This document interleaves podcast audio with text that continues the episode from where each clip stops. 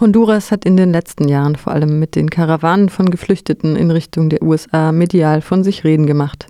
Gewalt, Armut, Korruption, die Kriminalisierung der sozialen Bewegungen, mediale Gleichschaltung, Clankriminalität rund um den Narcotrafico, deren deutsche Übersetzung Drogenhandel das hohe Maß an Gewalt nur ungenügend wiedergibt, eine hohe Rate an Femiziden, eine Narkodiktatur, welche die Gewaltenteilung immer weiter aufweicht, die neoliberale Gesetzgebung, welche den Ausverkauf von Land und Gemeingütern an finanzkräftige Investoren immer weiter vorantreibt, die Militarisierung des Landes und in jüngster Vergangenheit auch noch Klimakatastrophen wie verheerende Wirbelstürme und Überschwemmungen. Das alles sind Faktoren, welche der Bevölkerung oft keine andere Wahl als die Migration übrig lassen. Honduras wird als eine Kolonie der USA bezeichnet.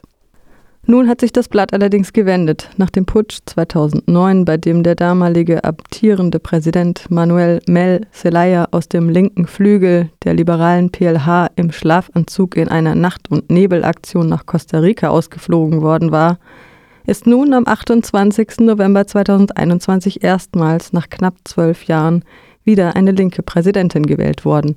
Und das Ergebnis, und das ist nicht selbstverständlich, wurde auch anerkannt. Xiomara Castro von der Partei Libre, die ehemalige Präsidentengattin und Ehefrau von Manuel Zelaya, ist die erste Frau an der Staatsspitze in Honduras. Und selbstverständlich ist es deshalb nicht, weil bei den vergangenen Präsidentschaftswahlen 2017 es schon einmal zum Betrug kam. Der jetzt ehemalige Narkodiktator von Honduras, Juan Orlando Hernández, hatte zuvor bereits die Verfassung dahingehend geändert, dass er nach seiner ersten Amtszeit selbst ein zweites Mal antreten konnte. Das ganze Land war während der Abstimmung hochmilitarisiert, Kandidatinnen und Kandidaten waren eingeschüchtert und hoher Repression ausgesetzt worden. Und in dem Moment, als das linke Bündnis gegen die Diktatur vorne lag, stürzten die Computer ab. Nach drei Wochen erst stand das Ergebnis fest und plötzlich lag der ungeliebte Diktator vorn. Gegen diesen Wahlbetrug gab es massive Proteste, die mit hoher Gewalt niedergeschlagen wurden. Dabei gab es 30 Tote, als mit scharfer Munition auf Demonstrierende geschossen wurde. Die USA erkannten Juan Orlando Hernández nach den tödlichen Geschehnissen als Präsidenten an. Die internationale Gemeinschaft, auch Deutschland und die europäischen Staaten zogen mit. Daniel war lange fürs Ökumenische Büro München tätig. Er war, wie er selbst sagt, zwar für Mexiko zuständig, hat aber von seinen Kolleginnen viel von Honduras mitbekommen, hat dann selbst Leute aus Honduras kennengelernt und war erst Anfang des Jahres aus persönlichen Gründen auch dort unterwegs. Die Leute waren echt äh, ziemlich hoffnungsvoll. Es war schon so ein bisschen Aufbruchsstimmung in die Leute zu sehen. Ich habe mit ein paar Leuten gesprochen, so Taxifahrern und so Leute, die man irgendwie gelegentlich oder auf die Straße trifft und ins Gespräch kommt alle Leute, mit denen ich mich unterhalten habe, entweder politisch organisiert oder nicht, waren alle, also einige super zufrieden, dass schon mal gewonnen hat oder als erste Frau als Präsidentin des Landes ist, das muss man auch sagen. Andere sagten, ja, es ist viel versprochen, muss man schauen. Aber auf jeden Fall, alle hatten so was Positives davon. Ne? Als Beispiel, ich war am Meer und äh, als Juan Orlando festgenommen worden ist, der Mann, der da den Boot gefahren hat in diese Anlage, war der außer sich. Und hat den ganzen Nachmittag mit dem Radio im Ohr überall und hat gehört, wollte nicht verpassen, was da abgegangen ist. Ne? Also das ist schon ziemlich markant, ne? was, was da passiert ist. Gibt auch andere andere Geschichten auch, die man halt erlebt hat. Also die, die, die Amtsübernahme zum Beispiel, also diese Zeremonie, weil es erstmal dachte ich, ja, was soll das, so im Stadion, aber also war schon so, so ein politisches Statement auch. Ne? Also so als am, am Vormittags waren ganz viele Organisationen da von der Zivilgesellschaft, die selbst einen Teil beigetragen haben, auch Künstlerinnen, die auch äh, gegen die Diktatur gekämpft haben, haben da ihren Beitrag geleistet. Also in der Rolle von Berta Cáceres ist mehrmals aufgefallen. Und als Höhepunkt von, dieses, von der Einweihungszeremonie von Xiomara als Präsidentin hat Berta Suniger, die Tochter von Berta Cáceres, ihr den sozusagen den, den, den Stab von den Lenkers eingereicht. Also das ist so ein bisschen so, eine, so ein indigenes Symbol von Macht, aber die haben ihr auch äh, gesagt, dass das auch ein Kompromiss sei für die Sachen, was sie versprochen hat. Ne? Ja, es ist viel passiert in den letzten Monaten in dem kleinen mittelamerikanischen Land. Die sogenannte Schande des Landes, der ehemalige Präsident und Narkodiktator Juan Orlando Hernández,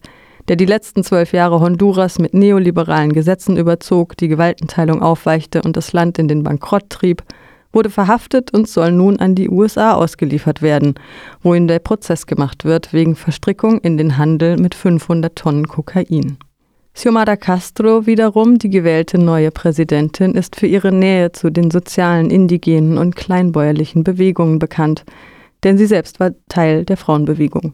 Daher überrascht es auch nicht, dass die Tochter der 2016 ermordeten Menschenrechts- und Umweltaktivistin Berta Cáceres, Berta Bertita Zuniga Cáceres, der neuen Präsidentin zum Amtsantritt das indigene Machtsymbol der Lenker überreichte.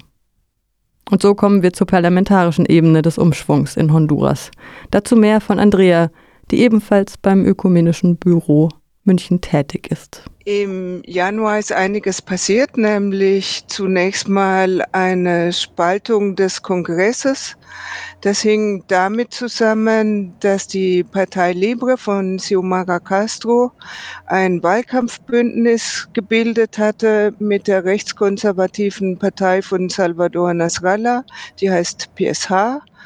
Dieses Bündnis hatte zur Folge, dass es eine Absprache gab, dass der Kongresspräsident eben von dieser PSH-Partei kommen sollte.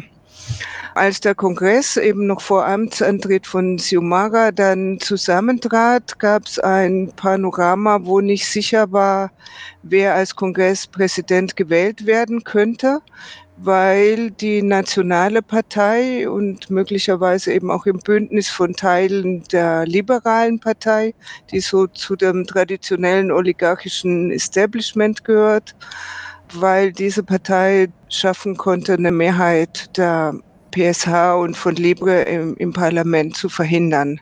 Die Situation war also sehr unklar und in dieser unklaren Situation haben sich mehrere Libre Abgeordnete das, dazu entschieden, sich quasi abzuspalten und einen parallelen Kongress aufzustellen und ironischerweise mit Unterstützung von Abgeordneten der Nationalen Partei. Das hat dann für einen massiven Wirbel gesorgt und war sicherlich auch nicht der glücksmögliche Schachzug. Im Endeffekt sind die Abgeordneten von Libre dann wieder in den quasi regulären Kongress zurückgekehrt. Zum Beispiel an den Tag, wo diese, diese Auseinandersetzung im Parlament gab, wo zwei Vorstände gewählt worden sind.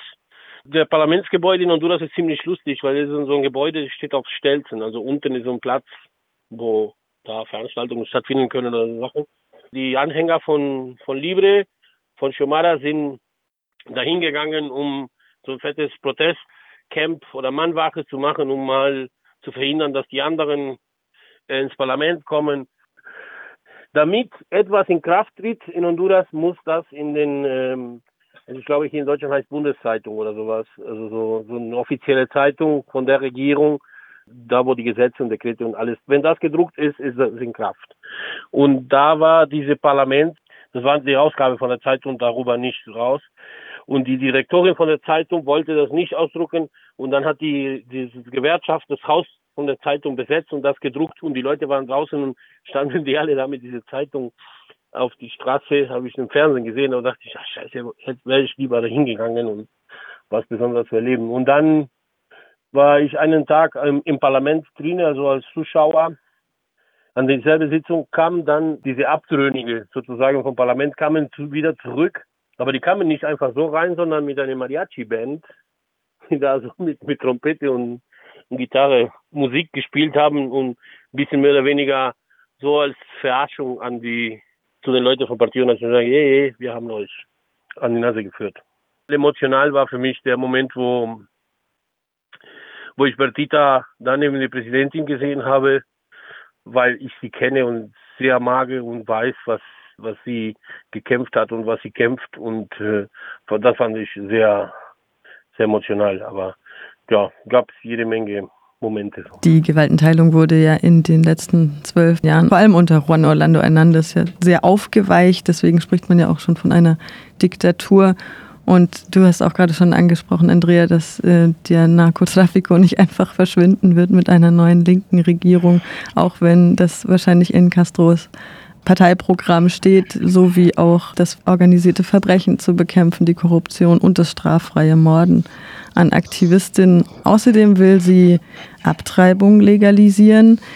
Da ist dann natürlich auch immer die Frage, wie steht die Kirche zu einer neuen, zu dieser neuen linken Präsidentin und ich habe ähm, einen Beitrag, der auch in Kooperation mit dem Ökumenischen Büro in München von Onda Info gehört, äh, wo es um die Sede-Gesetze geht. Es geht um Enteignung und Vertreibung, die jetzt in dieser Legislaturperiode rückgängig gemacht werden sollen.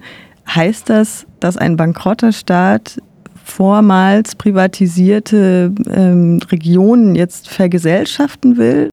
Ich vermute, dass es schon gelingen wird, die, die Privatstädte, diese total kapitalistischen Privatstädte zu stoppen in Honduras, weil es da ja auch ein ganz breites Bündnis gibt, das von, von sozialen Bewegungen bis Kirchen bis Unternehmern reicht, denen allen aus ganz verschiedenen und teils gegensätzlichen Gründen dieses Gesetz nicht passt.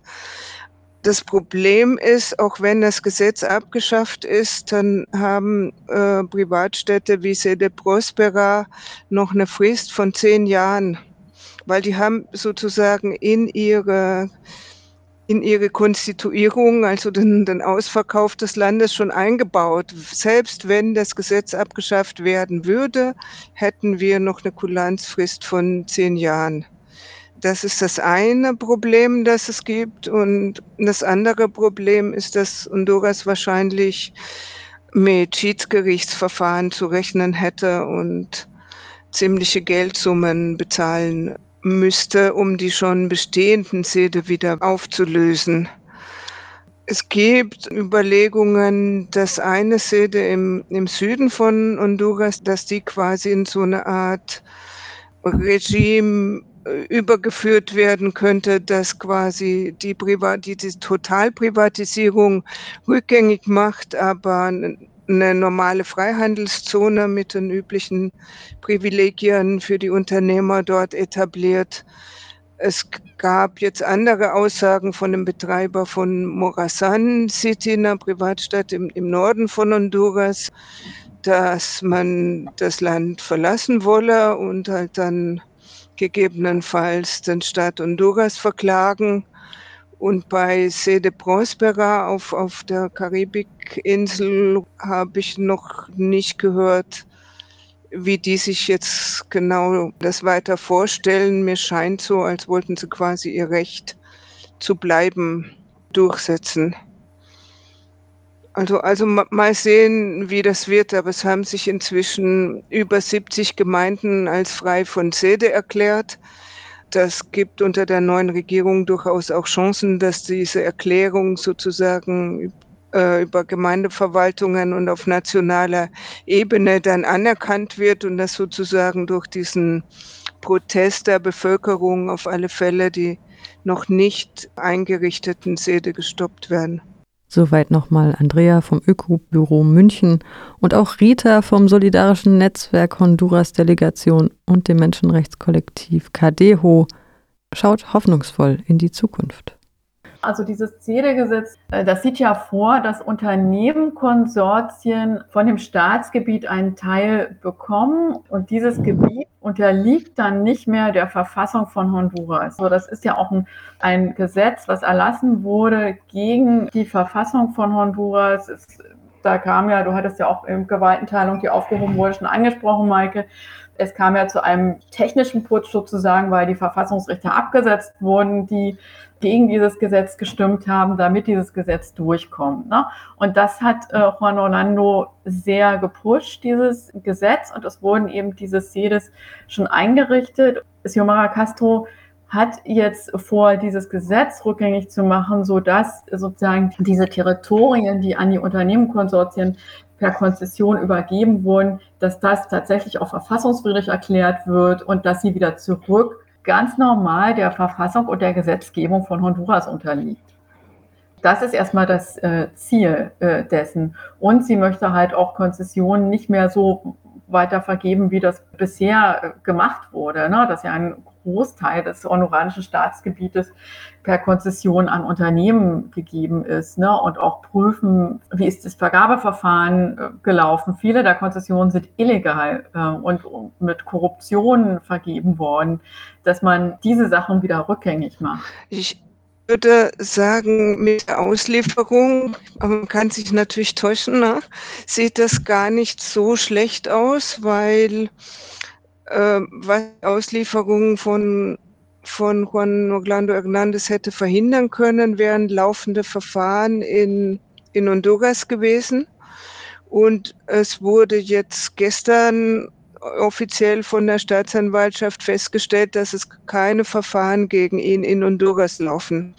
Von da aus ist natürlich der Weg schon mal deutlich freier einer tatsächlichen Auslieferung in die USA. Das war ein bisschen bezweifelt worden, weil man vermutete, dass die Justiz in, in Honduras noch ein paar erfahren quasi Verfahren ex post erfinden könnte. Das war jetzt nicht der Fall, wie wir seit gestern wissen. Von daher vermutet man, dass diese Auslieferung stattfinden wird. Andere hohe Regierungsfunktionäre haben sich anscheinend inzwischen abgesetzt. Wie das in Honduras weitergeht, viele Leute, die jetzt auch so ein bisschen der Regierung nahestehen, sagen, jetzt haben wir diese Spaltung überstanden und es konnte wieder rückgängig gemacht werden und es sind verschiedene Gesetzesvorhaben auf den Weg gebracht worden, schon so wie das Amnestiegesetz oder das Gesetz, das eine internationale Kommission gegen Straflosigkeit und Korruption ins Land holen soll, die jetzt auch bei der UNO beantragt wurde. Also vieles wird schon versucht, auf einen guten Weg zu bringen. Insofern ist gerade momentan wieder ein bisschen Optimismus für die nächsten Monate vorhanden, aber Honduras ist eben Honduras und die, die Mächte im Hintergrund werden, glaube ich, jetzt nicht untätig bleiben. Aber dadurch, dass dass wir jetzt alle Juan Orlando Hernandez in, in Fußfesseln und Ketten gesehen haben, ähm, sind wir ein kleines bisschen zuversichtlicher, dass die neue Regierung sich halten und auch einige Dinge durchsetzen wird können. Natürlich längst nicht das, was die Bevölkerung jetzt erwartet nach, nach diesen zwölf oder elfeinhalb nach Putschjahren. Ähm, Interessant fände ich eben auch, was Rita schon erwähnte, welche Konzessionen, die ja zum größten Teil illegal erteilt wurden, für, für Bergbauunternehmen zum Beispiel zurückgenommen werden und ob das funktioniert und welche bleiben werden und wie das ausgehandelt wird. Für uns ist auch spannend, ähm, dass der Vertrag zum internationalen Flughafen Palmerola jetzt zur Diskussion steht, sehr massiv. Da ist direkt ein deutsches staatliches Unternehmen beteiligt, der Münchner Flughafen ganz konkret.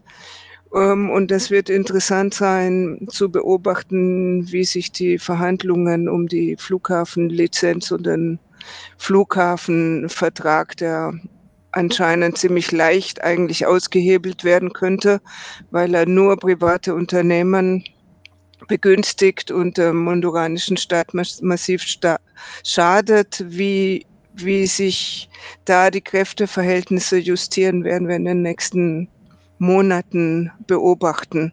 Für uns ist dieser Flughafen auch deswegen noch wichtig, weil eben ein deutsches Staats staatliches Unternehmen wie der Münchner Flughafen hier mit einem Unternehmer, Lene Perez und seiner Frau Anna Facusset kooperiert, die einen miserablen Rekord haben, was Menschenrechte betrifft und die hinter der illegalen ähm, Verhaftung und der Kriminalisierung von den bekannten Menschenrechtsverteidigern, Umweltschützern aus Guapinol stehen. Deswegen werden wir gerade diesen Verfol Fall auch nochmal weiter verfolgen und hoffen so als Kurzzeitprognose, dass die sechs Wasserverteidiger aus Guapinol, die immer noch illegal in Haft sitzen, seit inzwischen zweieinhalb Jahren nun endlich freigelassen werden ich muss so sagen, ich bin von Xiomara Castro auch beeindruckt. Ich kenne das Land seit 20 Jahren und ähm, ich fand ihre Antrittsrede sehr beeindruckend, sehr konkret. Und sie hat jetzt relativ schnell auch so erste Schritte eingeleitet, das, was Andrea auch gerade schon erwähnt hat. Ne? Und das finde ich sehr beeindruckend und das ist auch wirklich ein guter Weg. Auf der anderen Seite hat man natürlich auch gesehen, wie fragil die Partei Libre innerhalb ihrer eigenen Partei ist. Auch das Bündnis mit PSH ist auch nicht sehr stabil und gerade bei den anstehenden Sachen, ne, wie Wahl, oberste Gerichtshof, Generalstaatsanwaltschaft, da kann man nur hoffen, dass nicht das Gleiche passiert, wie das jetzt schon vor Amtseinführung passiert ist, sondern dass sie sich tatsächlich in ihrer Regierungsrolle konsolidieren und auch das Bündnis. Aber das ist auch noch so ein Fragezeichen. Und das andere ist bei allem Positiven, was das jetzt hat, dass Ro verhaftet ist und wahrscheinlich auch ausgeliefert wird, ist es aber auch doch wieder ein Zeichen, wer da auch das Sagen hat. Ne? Das sind die USA. Er ist eben nicht in Honduras vor Gericht gestellt man kann es positiv auslegen, dass jetzt keine Verfahren laufen oder anhängig sind, dass er ausgeliefert werden kann. Aber es ist eben die USA, die diesen Schritt macht. Schöner wäre es natürlich, es wäre im eigenen Land. Es gibt auch politische Analysten, die sagen, das ist auch ein Zeichen so an die Regierung. Wir haben hier immer noch den Daumen drauf. Das ist so ein bisschen auch so ein Zeichen als Xiomara Castro, ne? wer da ja, die Fäden zieht im Hintergrund. Und das andere ist natürlich der Drogenhandel. Das ist klar, dass das nicht verschwinden wird. Ich hatte gerade gestern erst hier mit einem Aktivisten vom Movimento Amplio ähm, aus San Pedro gesprochen und die haben auch gesagt, die befürchten eine Zunahme der Gewalt in den nächsten Monaten in den Gemeinden, weil es eher zu einem Machtkampf unter den Drogenkartellen kommt. Ne? Also das von äh, Juan Orlando, das zieht sich jetzt zurück, da sind aber sofort wieder neue da und das wird ähm, noch eine Welle der Gewalt verursachen. Das ist so die Befürchtung. Und das ist auch ganz klar, da kann die neue Regierung gar nicht, gar, nicht erstmal so aktiv werden. Das sind Strukturen, die sind ja seit Jahrzehnten aufgebaut. Da müssten ganz andere makropolitische Sachen passieren, um das tatsächlich massiv zu verbessern. Ja, aber alles in allem finde ich, ist es doch um, hoffnungsvoll was wir eben auch hören aus den Gemeinden, ist, dass eine Kolumbianisierung von Honduras gefürchtet wird. Wenn sie ihre Versprechen halten will, dann wird sie nur die Bevölkerung haben, die sie unterstützt, weil sie wird sich schon mit den Mächten anlegen muss. Aber gut, also bis jetzt auf jeden Fall, die Sachen laufen in, in eine Richtung, die man Hoffnungen haben kann und ich gönne das die Leute, weil so zwölf Jahre von diese, also seit eine ganze Geschichte. Also Honduras ist das vergessene Land in Mittelamerika mehr oder weniger, seit den Chiquita da ihre Bananenplantagen hatte. Und da ist alles Mögliche, was an Aufstand oder ein bisschen Besseres gesucht hat, äh, niedergeschlagen worden und auch mit den Putsch 2009 sind auch Hoffnungen niedergeschlagen und diese ganze Diktatur jetzt, wie viele Leute da ermordet worden sind, wie viele Leute im Knast waren, wie viele Leute weg mussten. Allein die, die ganzen, die ganzen Migranten, die ständig aus Honduras weggehen mussten, weil die Situation nicht mehr lässt, gönne ich denen, dass das was Besseres wird. Also ich glaube, die haben sich auch das verdient, mehr oder weniger. Es tut gut, wenn man eine Bevölkerungsgruppe, so ein, so ein Land, wo man so viele Freude an die Leute sieht, die da ganz lange gekämpft haben.